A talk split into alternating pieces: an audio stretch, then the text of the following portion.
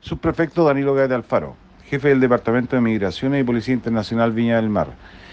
En el marco de los servicios realizados durante el Festival de Viña del Mar 2023, se realizaron la siguiente labor operativa. Total de personas fiscalizadas, 671 extranjeros, de los cuales fueron denunciados 33 y notificados de medida de expulsión del territorio nacional 3.